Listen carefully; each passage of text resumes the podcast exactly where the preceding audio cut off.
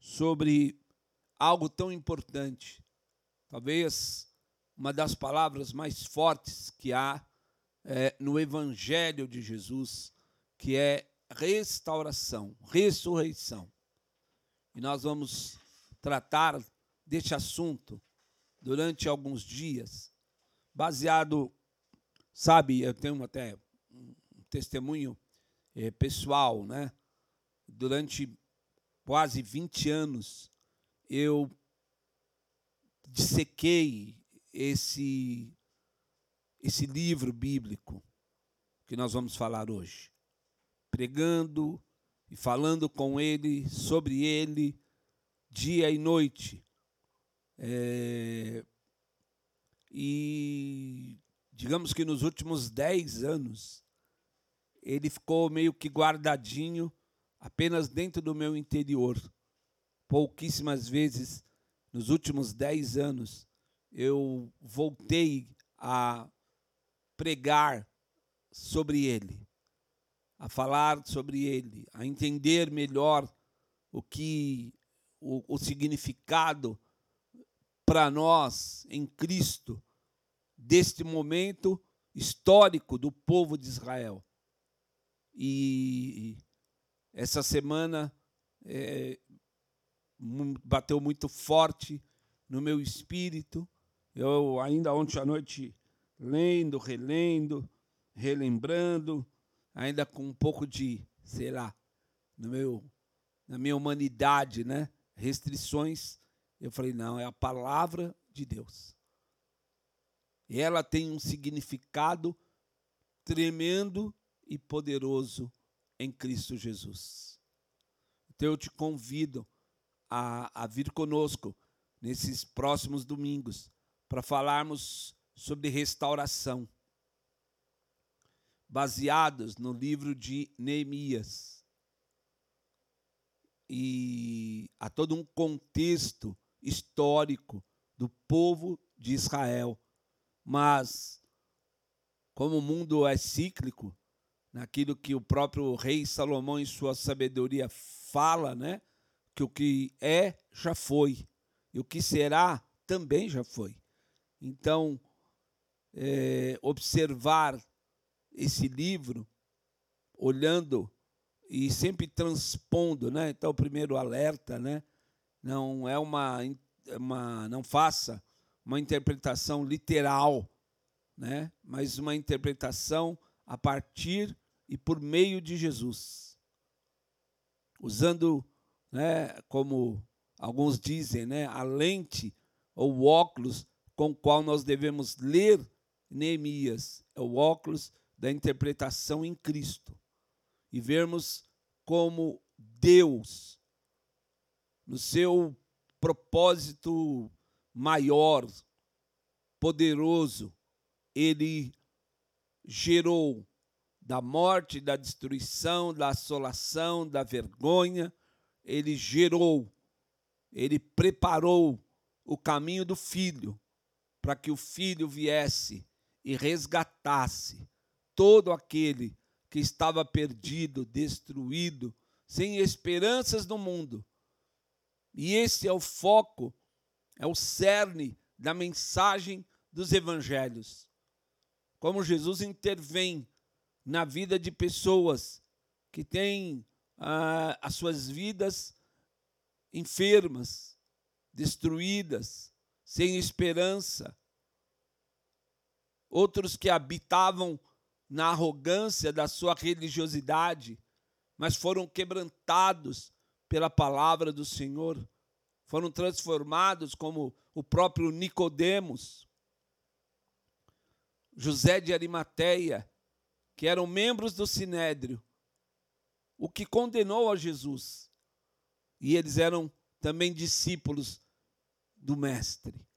Então eu quero convidar você a abrir em Neemias capítulo 1 e vamos começar, segundo a vontade de Deus, essa nossa jornada devocional de meditarmos sobre a restauração que Deus tem para cada um de nós e como esta restauração se processa no tempo, no espaço, se processa nos nossos calendários e além deles. E além deles, ele é real. Ele é verdadeiro.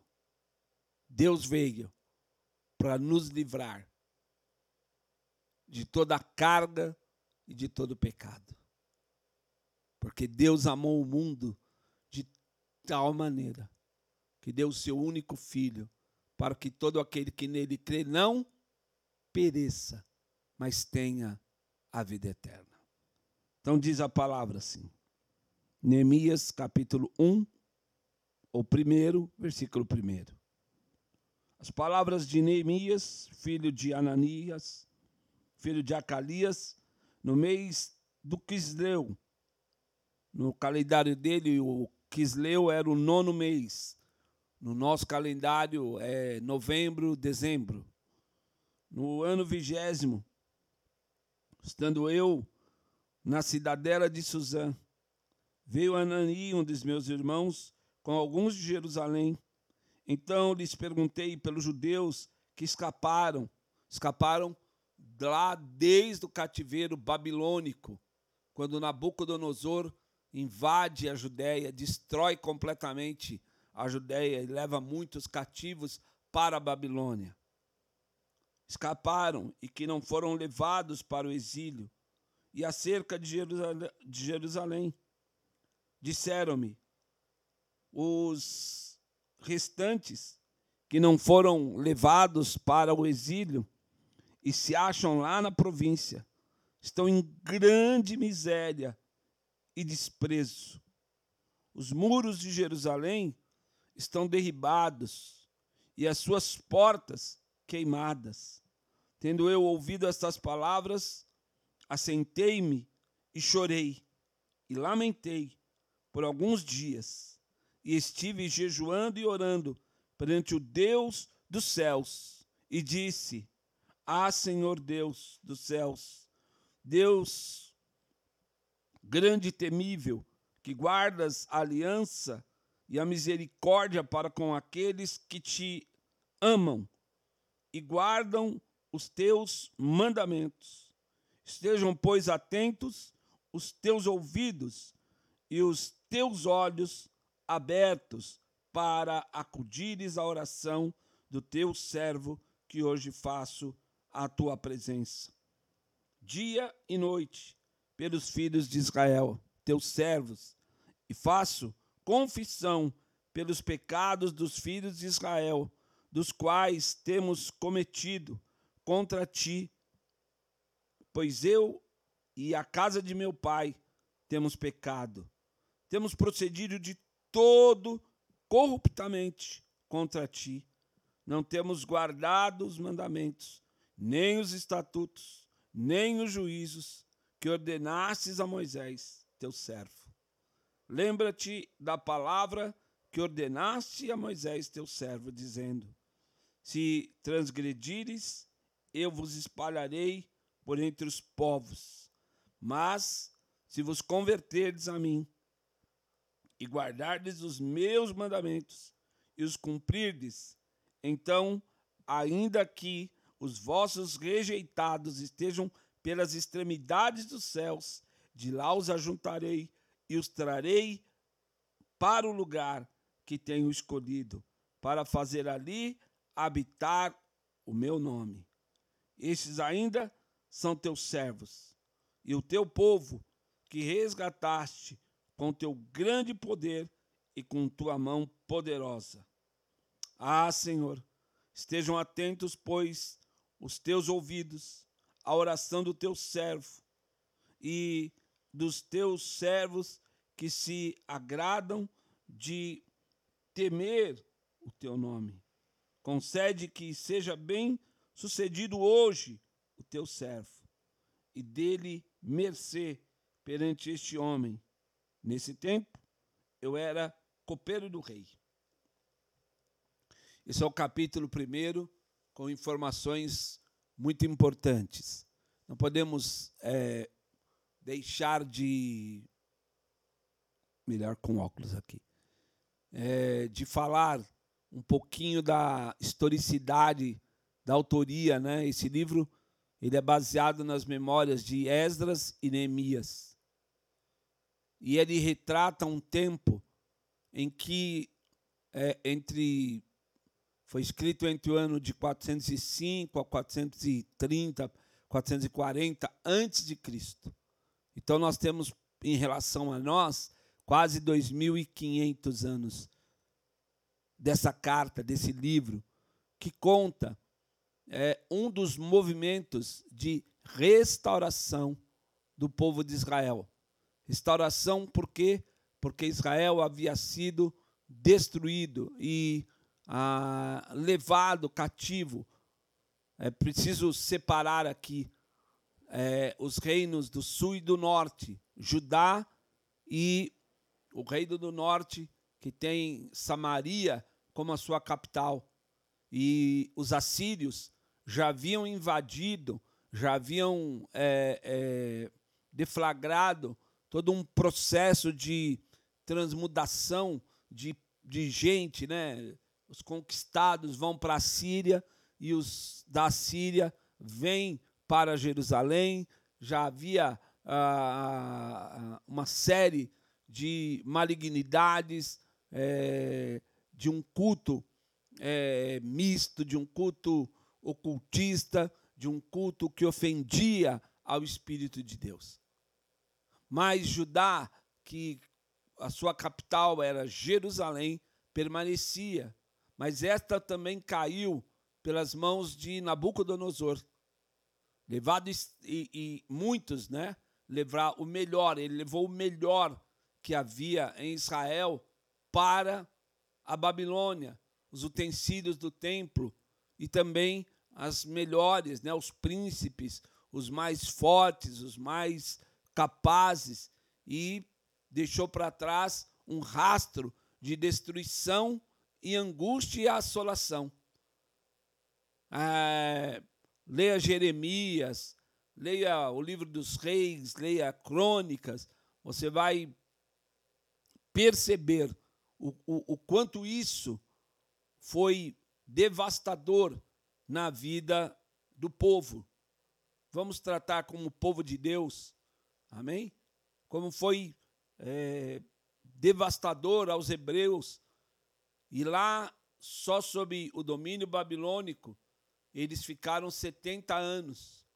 Depois cai o, o, o império babilônico para o, o império dos persas, e depois para os medos, medos persas, e ali, é, então, essa história acontece, se desenrola.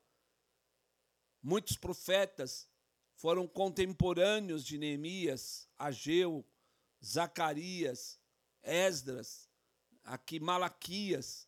São livros interessantes que abordam os aspectos. O livro de Esdras, por exemplo, aborda a reconstrução do templo. Zacarias também aborda a reconstrução do templo, a restauração das, digamos, de toda a vida socioeconômica de Jerusalém por meio de Zorobabel, que era um governador, um descendente lá dos reis, e ele estava ali como um, um, um, um governador sobre Jerusalém. Mas Neemias tem uma outra indicação. E ele sabia que naquele tempo, no mundo daquela época, uma cidade sem muros, sem muros rígidos, fortes, era uma cidade desprotegida. Era uma cidade vulnerável.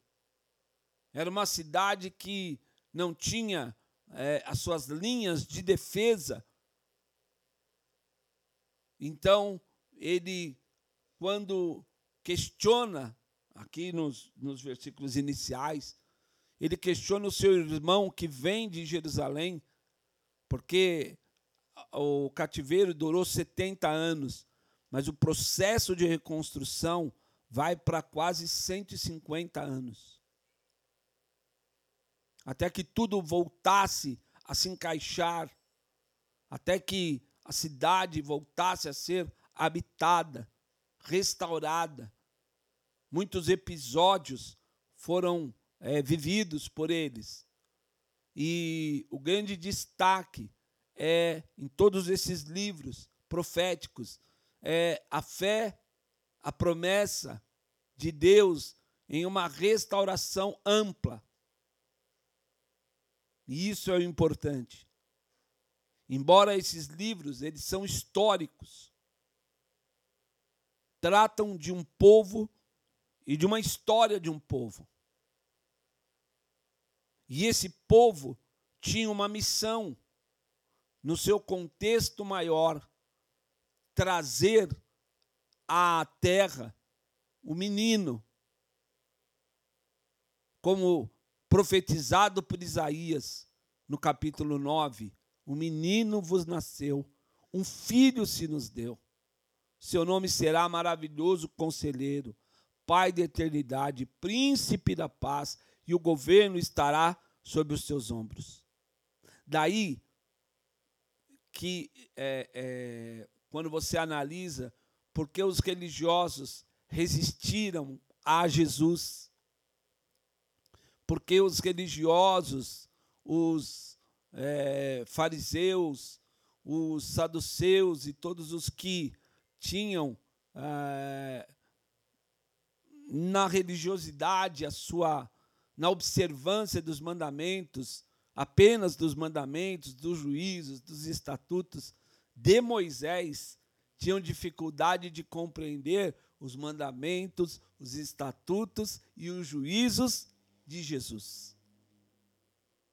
Por quê? Porque tudo aquilo que nós vamos ler é como um, Paulo fala, é um aio um aio era um professor, um tutor de crianças, e que conduzia as crianças é, no caminho, até que eles se tornassem adultos e pudessem ter a sua vida espiritual própria.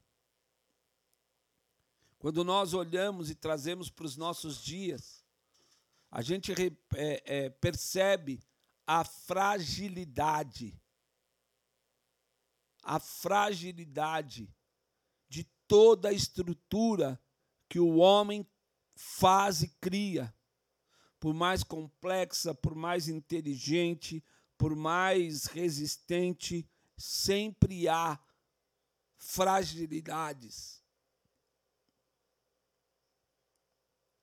E dentro dessa fragilidade, nós temos um ser humano que tem um autoconceito muitas vezes deturpado a seu próprio respeito e que está aí em qualquer é, ângulo da sociedade, da convivência neste mundo, manifesto essa, esse autoconceito. Aonde o homem acha que nasce bom, mas é o meio, a sociedade que o corrompe. Quando a Bíblia diz que nós já somos gerados no pecado.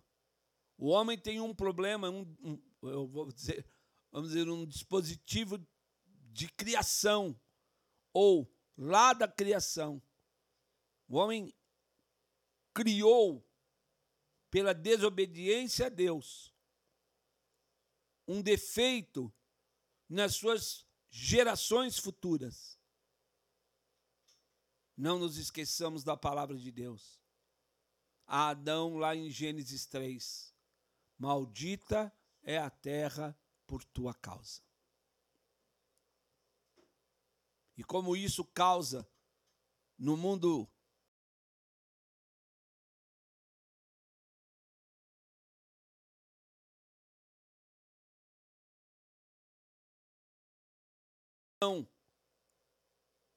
como Deus agora tão presente precisa de ser invocado. E como Deus agora não pode mais, porque Deus não se permite em sua grandeza ser tocado, ser adorado, ser sequer contemplado por quem é ou está na condição de pecador. Essa é a verdade. Ah, mas isso aí é a história da carochinha, isso aí é coisa lá do passado, o que, que eu tenho a ver? Né? Eu não tenho nada a ver com isso, eu não estava lá, eu não fui eu, isso já faz tanto tempo. Eu não, eu uma vez ouvi uma pessoa dizendo assim, eu não aceito que a história desses velhinhos aí é, tenha repercussão na minha vida. Mas é muito simples. Creia você no que você crer. Há uma coisa, há uma constatação simplória a se fazer. Vá ao cemitério.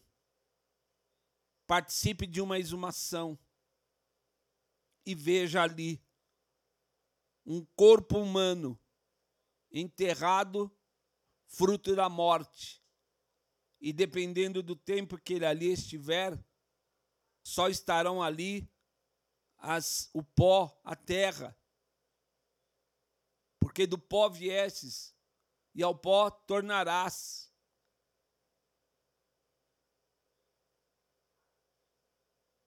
E é interessante e fundamental que nós entendamos que a restauração é a intervenção de Deus para transformar esta morte processada no espírito e no corpo.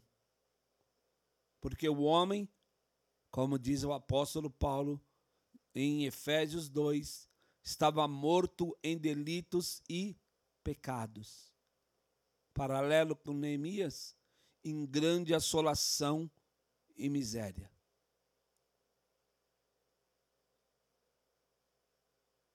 Ainda Paulo diz que o salário do pecado é a morte. E ainda para que ninguém se exclua, a Bíblia diz: todos pecaram todos pecaram.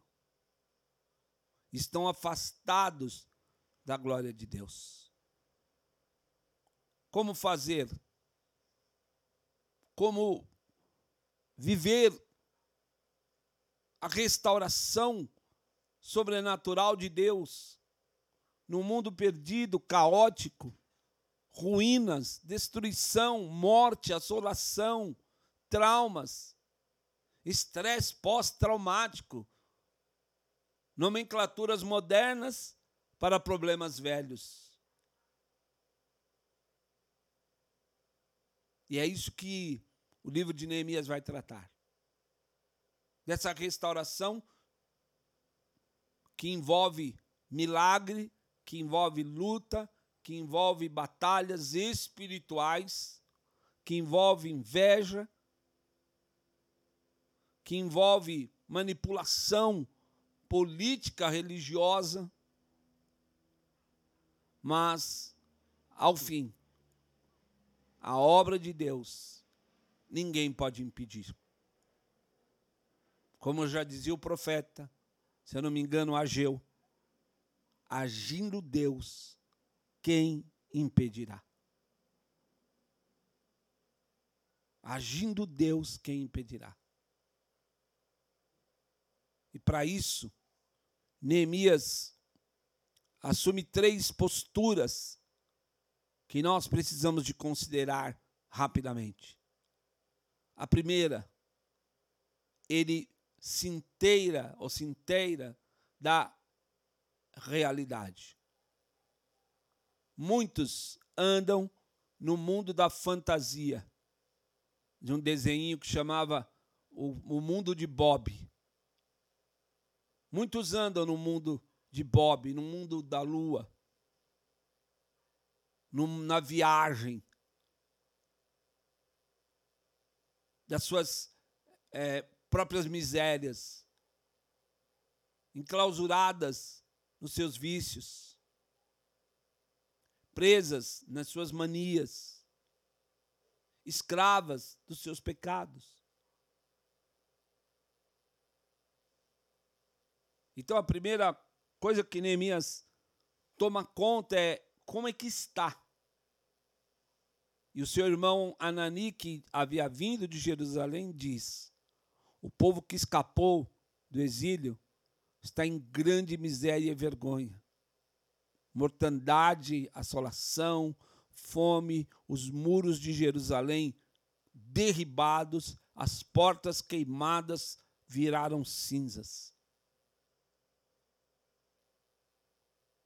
E obviamente que aquela notícia, né? As más notícias têm o, o poder de nos abalar. Tem o poder de, de nos tirar do prumo, de nos tirar a sanidade, de nos tirar a orientação e até é, é, transmudar os nossos valores, nos fazendo viver num mundo de ilusões. O autoconceito que o homem tem de si mesmo é algo, às vezes, preocupante. A filosofia fala disso, a psicologia trata isso. a falta da identidade é, espiritual, nacional. Ali uma nação havia sido completamente assolada. A Bíblia diz que o, o, o rei, na época de, da, da, do exílio, era Zedequias, que uma, um, um, um dos hábitos babilônicos horrendos era vazar os olhos. Tirar a visão da, de Zedequias, né? Representando, é, como a própria Bíblia, a, a, a palavra de Deus diz, que o Deus deste século tem cegado o entendimento dos homens, para que eles não, não vejam Jesus debateu isso com os, os fariseus. Em João 8,32, quando Jesus diz: Conhecereis a verdade, e a verdade vos libertará. E eles retrucam. E eles dizem: Nós nunca fomos escravos de ninguém. Gera um, um, um equívoco gigantesco, porque eles estavam sob o domínio de Roma.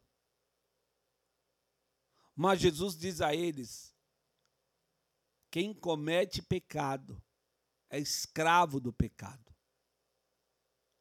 Então, Neemias, em primeiro lugar, ele se inteira da realidade.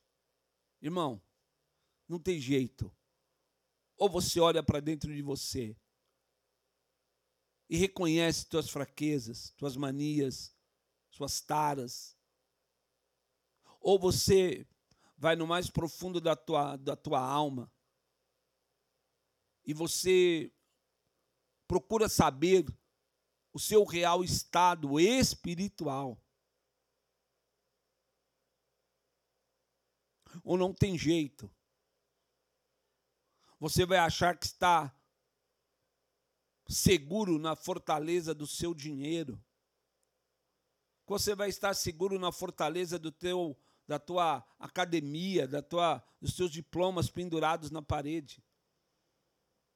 Você vai achar que você está seguro porque você tem um emprego novo e que isso te dá a possibilidade de ter coisas maiores ou melhores. Você vai basear toda a tua segurança em algo que pode acabar num instante. Você pode, como nós vimos esse começo de ano, em causa, em razão das chuvas, todo o patrimônio, tudo adquirido, devastado pelas chuvas, pelas cheias, por explosões, por acidentes, por violência. Se nós não nos conscientizarmos da realidade, se nós não tomarmos pé de que o, o oceano, ou no oceano que nós estamos, nós não temos condições de colocar os pés no chão, certamente, certamente, nós vamos viver uma vida é, de uma miséria espiritual, de vergonha espiritual, de desespero em relação àquilo que vem à frente. E vamos ainda, né? E vamos ainda gerar pessoas assim, gerar filhos e os filhos dos nossos filhos cada vez mais longe de Deus, longe da palavra, longe dos estatutos, dos mandamentos e dos juízos de Jesus Cristo. A segunda coisa que Neemias faz, ele se quebranta em oração e em jejum. Ele chora diante de Deus, porque ele sabe que é de Deus que vem o livramento. Interessante que Neemias não nasceu em Jerusalém, ele nasceu no exílio.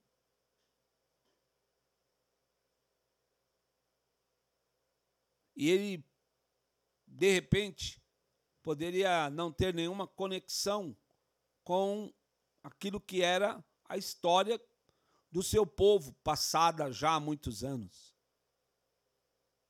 Mas, porque alguém, ou muitos dos cativos, aliás, há uma música do Josué Rodrigues, um cantor das antigas, né?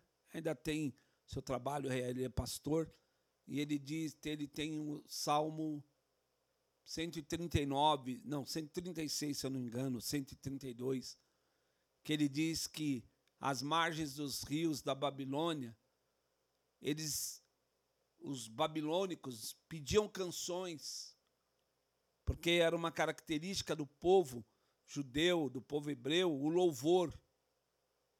E eles pediam a, a, ao povo que, louva, que cantassem cânticos de Sião. E eles diziam: como nós poderemos cantar as músicas de Sião estando nessa escravidão, nessa vergonha, estando em prisão? E na canção que o pastor Josué canta, ele diz: Mas agora em Cristo, não estamos mais em prisão.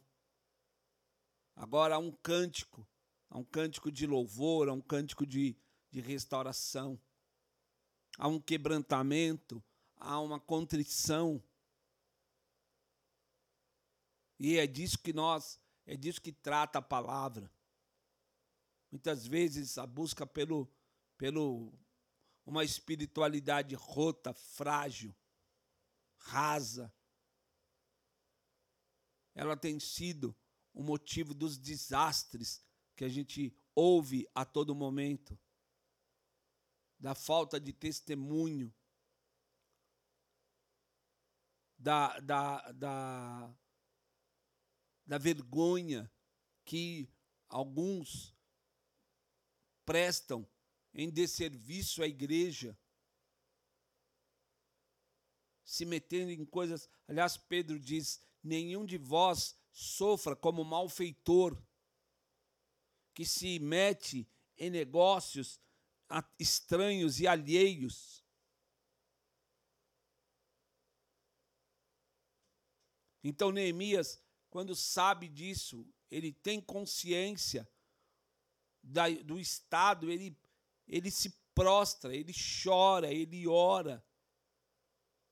Ele não se afasta, ele não se revolta, ele não fica pulando de galho em galho, ele não fica é, é, onde está a bênção maior para a minha vida, onde é que está o, o, o, o reânimo? Onde está a restauração? Ele, fica, ele não fica numa busca infundada, ele sabe a quem recorrer. Ele sabe a quem orar. Ele sabe com quem ele deve fazer aliança. Ele sabe aonde, diante de quem ele tem que se prostrar. Não é perante homens, não é perante gerentes de banco, não é perante homens que é, supostamente se dizem espirituais. Ele se curva. É claro que, num contexto de comunidade, de igreja, nós temos isso ampliado. Nós temos a unidade dos irmãos, a unidade da fé, que faz com que então a obra de Deus seja plena, que o conforto de Deus aconteça. Mas Neemias se quebranta, ele chora, ele reconhece que tanto ele quanto seus antepassados haviam desrespeitado aquilo que o Senhor disse. É bom você ler lá o capítulo 30 de Deuteronômio, como é, vamos, como é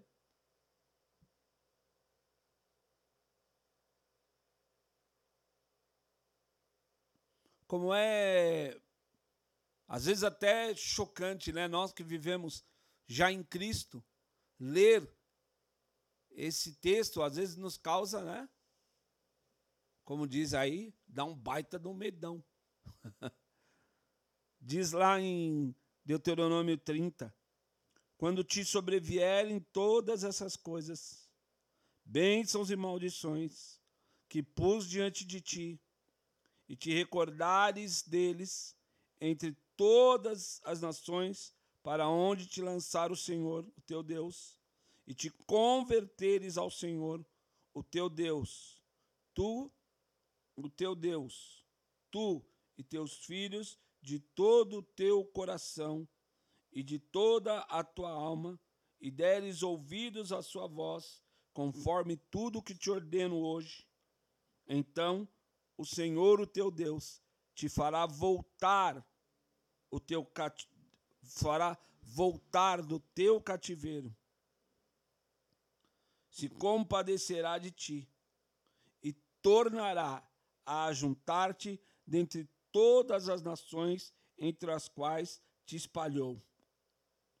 Ainda que os teus exilados estejam na extremidade dos céus, de lá os ajuntará o Senhor, o teu Deus, e de lá os trará. O Senhor, o teu Deus, te trará à terra que teus pais possuíram, e a possuirás ele te abençoará, te multiplicará mais do que a teus pais. Veja que, baseado nisso, é a oração de Neemias, quando ele reconhece o afastamento, o esfriamento, a distância entre o que eles viviam e o que Deus havia preparado. Não é diverso de nós. Aquilo que Deus quer e aquilo que a gente realiza. Às vezes há um abismo. E às vezes, meu amado, às vezes não, sempre. Não há outra maneira senão quebrantar-se diante do Senhor. Eu já sei aonde ir. E é isso que é importante nós compreendermos nesse processo de restauração. Eu sei aonde eu tenho que ir. Eu sei que o ponto de partida para a restauração é reconhecer o meu estado e é buscar em oração em quebrantamento, em contrição ao Senhor. Sabe, quanto tempo nós não choramos diante de Deus? Quanto tempo você não dobra teus joelhos Você não acalma o teu coração. E você confia que Deus é Deus. Você viu lá a promessa de Deuteronômio, feito por meio de Moisés. Eu colocarei diante de vocês bênçãos e maldições. E vocês vão escolher. Se vocês se converterem de todo o coração, de toda alma, de todo entendimento, o que era cativeiro, prisão, eu vou libertá-los. Contudo, se vocês repelirem a minha palavra, vocês permanecerão no estado de vergonha que vocês permanecem. Isso é uma grande verdade, uma realidade, né? transpondo as barreiras étnicas e culturais. Isso é uma grande verdade do espírito.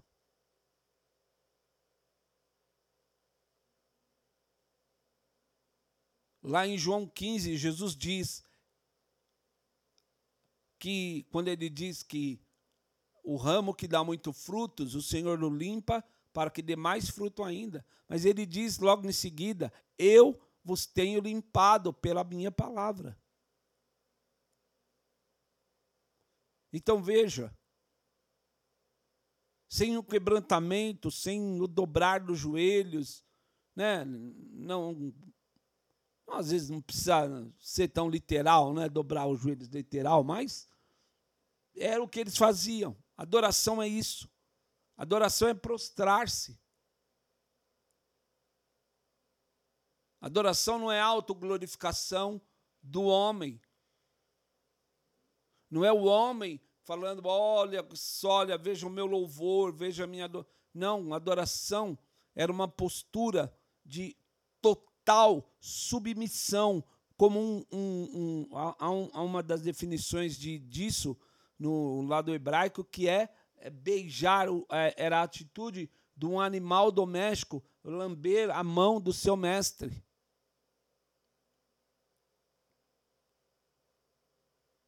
Então, Neemias, de certa forma, ora e adora a Deus mesmo longe de Jerusalém, mesmo não tendo conhecido, não tendo nascido lá.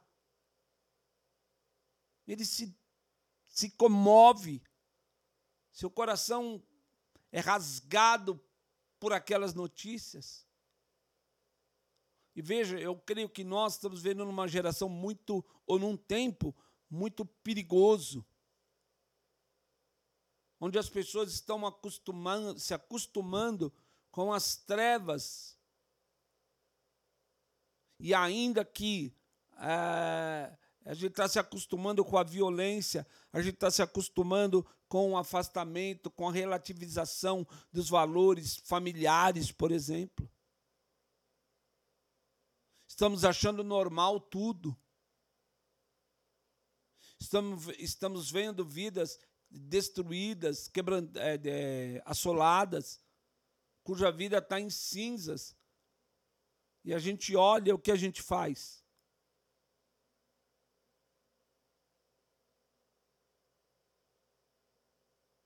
É preciso, é preciso uma igreja que ore, orai sem cessar. É preciso uma igreja que se curve diante de Deus e, e ore ao Deus dos céus É preciso uma igreja que reconheça os seus caminhos e não bata no peito achando que porque há um prédio suntuoso, há uma membresia alargada, há valor é, é, economizado no banco, e que ali ela está cumprindo o seu propósito. Ledo engano porque nada disso herda o reino dos céus. Quem herda o reino dos céus são as pessoas. E as pessoas precisam de ouvir. Paulo diz: Como ouvirão se não há quem pregue? Como ouvirão, se não há quem chore por elas, quem clame, quem reconheça o estado de miséria dos nossos jovens, o estado de portas queimadas dos nossos velhos, da disputa entre sexos, entre gêneros. Como não se entristecer por um povo que glorifica a carne ao invés de glorificar o espírito? Como se conformar que o Deus desse século seja o próprio ventre, como diz Jesus lá em João capítulo 6. Então, Neemias, ele ora, ele chora, ele se quebranta, ele pede graça e mercê a Deus. Porque, em terceiro lugar, Neemias levanta para agir, levanta para reconstruir. Ele era copeiro do rei Xerxes, que não tinha uma fama de lá muito bondoso. A sua fama histórica era de alguém bem sangrinolento. Mas ele servia ao rei. E ele, dirigido pelo Rei dos Reis, pelo Senhor dos Senhores, ele toma uma atitude e ele diz: Eu vou falar com o rei. E eu vou pedir a ele a permissão, o suprimento, o material para iniciar a reconstrução dos muros. Porque a notícia também, como Esdras escreve esse livro junto com Neemias, Neemias já sabia que Esdras estava se ocupando da restauração do templo. Mas, como nós dissemos no início, uma cidade sem muros é uma cidade vulnerável. Nós, sem a presença do Espírito, somos pessoas completamente vulneráveis. Nós, sem a restauração de Deus, somos completamente ou facilmente destruídos. Não há muros, não há resistência, não há linhas de defesa. Então ele se prepara para agir. guiado agora pelo Rei dos Reis, pelo Senhor dos Senhores. E eu quero conduzir-me para o final desta, desta meditação.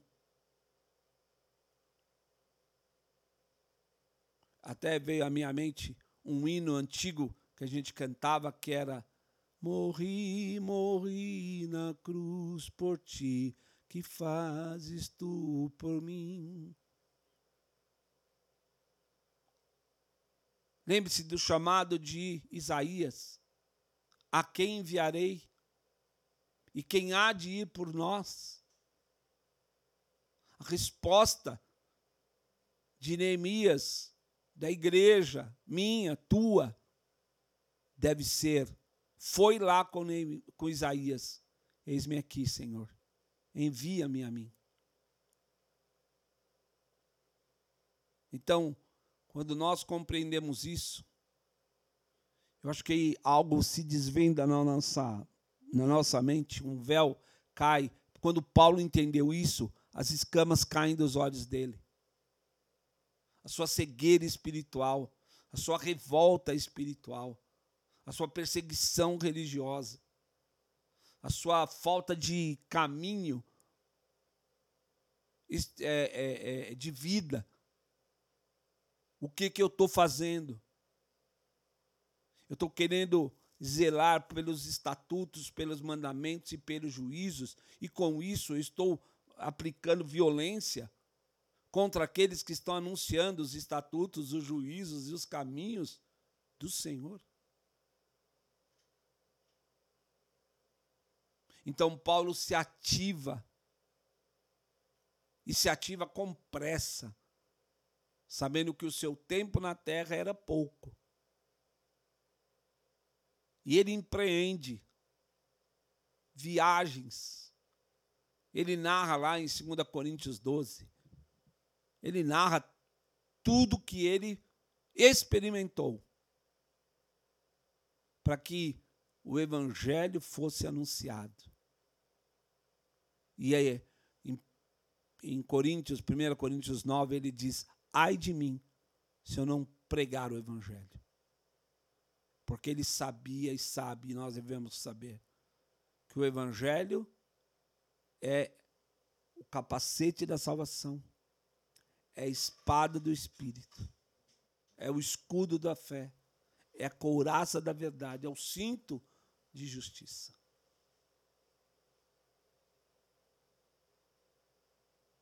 Por isso ele se levanta para agir. Que você entenda isso, meu amado. Você compreenda isso. Levante-se para agir. Levante-se para agir. Para viver a grande e maravilhosa restauração que há no nome do nosso Senhor Jesus. e que o que está hoje cinzas seja reconstruído, restaurado, ressurreto. Até o dia de Cristo, quando nós cantaremos com Ele, ó morte, onde está a tua vitória? Ó morte, onde está o teu poder? tragada foi a morte pela vida. Paulo ainda afirma, por isso, não desanimemos, porque a nossa obra no Senhor jamais será em vão. Temos muito a falar sobre restauração, mas esses passos são iniciais reconhecer o nosso estado, se quebrantar em contrição diante de Deus e se preparar para agir. Que Deus nos abençoe, que Deus nos dê graça. Que nós entendamos isso, que Deus ilumine a nossa mente. Que as escamas postas por uma sociedade tão pervertida e corrupta não têm um poder de nos cegar da missão da igreja, da sua e da minha missão, enquanto chamados e escolhidos pelo Senhor. Que nós façamos isso, em nome de Jesus, porque nós viveremos Romanos 16, 20. Em breve, o Deus de paz esmagará a Satanás debaixo dos nossos pés. Amém?